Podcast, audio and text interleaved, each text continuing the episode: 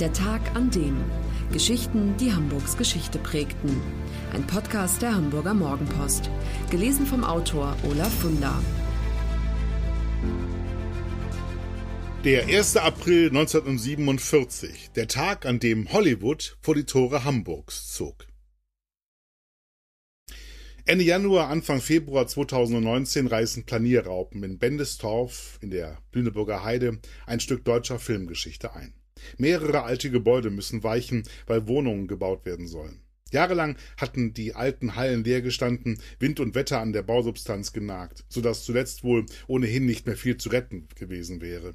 Dennoch ist es sehr schade, dass das Studio, in dem einst Hildegard Knef die Hüllen fallen ließ und als die Sünderin für den größten Filmskandal der Nachkriegszeit sorgte, nicht mehr existiert. Vom Hollywood in der Lüneburger Heide bleibt somit nicht viel mehr als die Erinnerung und ein Filmmuseum. Dessen Trägerverein wird von Walfried Maleskat geleitet, der sich gewünscht hätte, dass wenigstens eine der drei Studios erhalten geblieben wäre. Er zuckt bedauernd die Schulter, aber wir konnten uns leider nicht durchsetzen. Rolf Meyer hieß der Mann, der vor 70 Jahren dafür gesorgt hat, dass Bendesdorf deutschlandweit die größte Dichte an Filmstars hatte. Sein Name ist in Vergessenheit geraten, zu Unrecht, wie Walfried Maleskat findet. Für ihn ist Meyer eine kulturhistorische Person, ein Filmpionier der Nachkriegszeit, der bedeutende Spuren in der Filmgeschichte hinterlassen habe. Darüber hinaus habe Meyer dem Heideörtchen unschätzbare Dienste erwiesen. Rolf Meyers Karriere beim Film begann schon in den 30er Jahren. Er arbeitete für UFA und Tobis, schrieb rund ein Dutzend Drehbücher. Propagandistische Hetzfilme, das ist Meyer zugute zu halten, finden sich unter seinen Werken nicht. Seine Spezialität war vielmehr der, wie es damals hieß, unpolitische Unterhaltungsfilm. Durchhaltefilme, so würden wir heute sagen, Lustspiele, die für zwei Stunden den Wahnsinn des Krieges vergessen machen sollten. Kurz vor Kriegsende, als die Rote Armee Berlin bedrohlich nahe kam, verließ Meyer die Hauptstadt, floh Richtung Westen und blieb in Bendesdorf hängen. Er sei dort, so schreibt er in seinen Erinnerungen, mit zwei Palminkartons und einem Fahrrad angekommen. Als die britischen Truppen Bendesdorf erreichten, setzten sie den bisherigen Nazi-Bürgermeister ab und ernannten Meyer, der nie NSDAP-Mitglied gewesen war, zum Nachfolger. Bald hatte Meyer so gute Kontakte zu den Besatzern, dass er am 1. April 1947 die Genehmigung erhielt, die junge Filmunion zu gründen. Sofort fing er an, alte Filmkollegen zusammenzutrommeln und Kinofilme zu produzieren seine ersten Streifen drehte er im Freien und im Saal des Bendesdorfer Gasthauses zum Schlangenbaum. Später lieh er sich von einem Hamburger Wurstfabrikanten und einem Nylonstrumpfhersteller Geld, kaufte das Grundstück, das an den Gasthof grenzte, und baute dort seine eigenen Ateliers. Auf einem mehr als 13.000 Quadratmeter großen Areal entstanden sodann drei Hallen. Eine davon hatte eine Grundfläche von 1000 Quadratmetern und verfügte über ein verdecktes Wasserbecken in Schwimmbadgröße. Außerdem gab es im Studio Bendesdorf eigene Werkstätten, ein Verwaltungsgebäude, Garderoben und einen Vorführraum mit Schneidetischen. Die Landbevölkerung traute ihren Augen nicht, als mit einem Mal Leinwandstars wie Paul Dahlke und Gustav Fröhlich durch die Straßen flanierten und Sarah Leander im Gasthaus vorbeikamen, um Erbsensuppe zu essen. Ob Legende oder Wahrheit wissen wir nicht, aber es heißt, Marika Röck habe einmal beim Feuerwehrball ausgelassen auf dem Tisch getanzt. Neben solchen Berühmtheiten gab es natürlich auch unbekannte Darsteller, von denen allerdings so mancher in Bendesdorf seine Karriere startete, wie beispielsweise Maria Litto, Ruth Leuwerig, Hardy Krüger und Götz George. Wirklich große Filme waren es nicht, die Meyer produzierte. Allerdings waren sie ein Spiegelbild ihrer Zeit. Als Kulissen dienten anfangs häufig städtische Ruinenlandschaften. Im Mittelpunkt standen immer wieder heimatlose Menschen, Kriegsheimkehrer und zerrissene Familien. Typisch für den Film der ersten Nachkriegsjahre ist, dass darin Deutsche nicht etwa als die Täter, sondern als Opfer der Ereignisse dargestellt werden.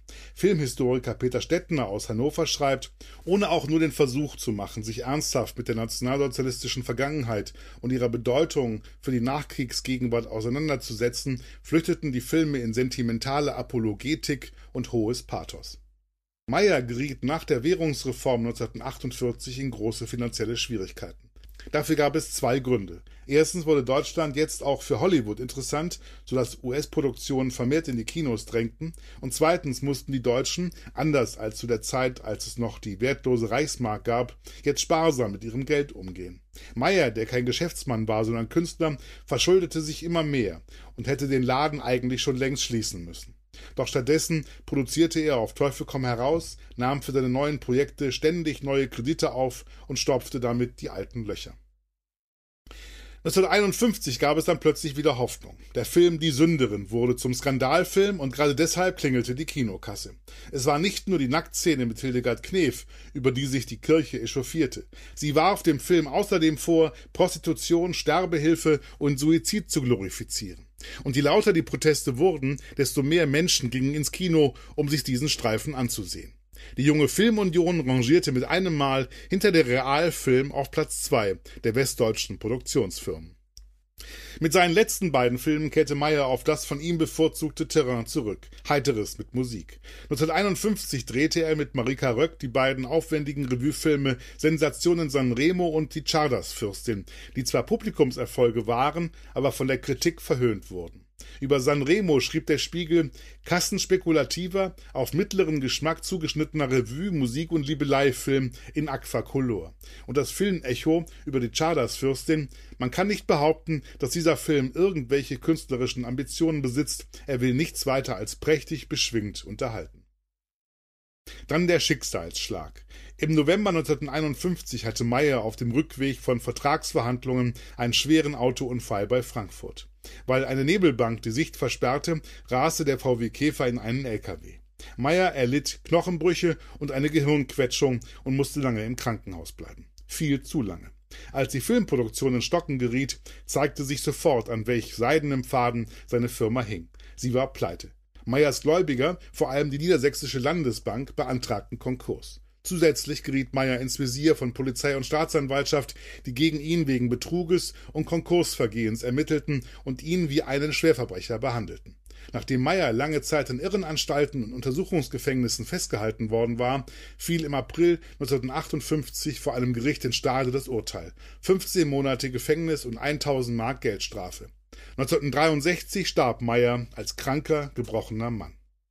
Die Bendesdorfer Filmstadt wurde verkauft. Produktionsfirmen wie Rialto, Berolina, CCC Film und Roxy mieteten die Studios, drehten dort in den nachfolgenden Jahren mal Heimatfilme, mal Sexklamotten, manchmal auch nur Werbespots. Beispielsweise den, wo Clementine in die Kamera den Satz sagt, Ariel wischt nicht nur sauber, sondern rein.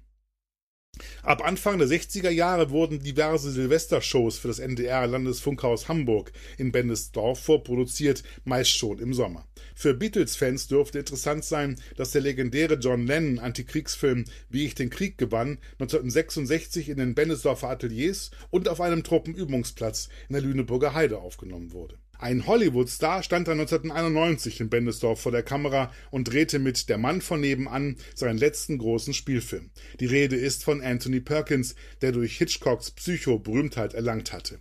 Der weinrote Morgenmantel, den Perkins im Film trug, existiert übrigens noch samt Einschusslauch. Er ist im Bendesdorfer Filmmuseum zu sehen. Übrigens, der letzte Regisseur, der in den Studios drehte, war 2015 Gordian Mauk, und zwar den Film Fritz Lang, der andere in uns, mit Heino Ferch in der Hauptrolle. Als die letzte Klappe fiel, war Schluss im Hollywood der Lüneburger Heide. Wer mehr wissen will, sollte das Filmmuseum besuchen, das sich im letzten erhalten gebliebenen Gebäudetrakt des Filmstudios befindet, geöffnet immer sonntags von 15 bis 17 Uhr und donnerstags von 16 bis 18 Uhr. Das war der Tag an dem Geschichten, die Hamburgs Geschichte prägten. Eine neue Folge lesen Sie jeden Sonnabend in Ihrer Mopo und hören wöchentlich einen neuen Podcast. Noch mehr Historisches aus Hamburg, wie zum Beispiel das Buch zu dieser Serie oder die Magazine Unser Hamburg, finden Sie auch online in unserem Mopo-Shop unter www.mopo-shop.de.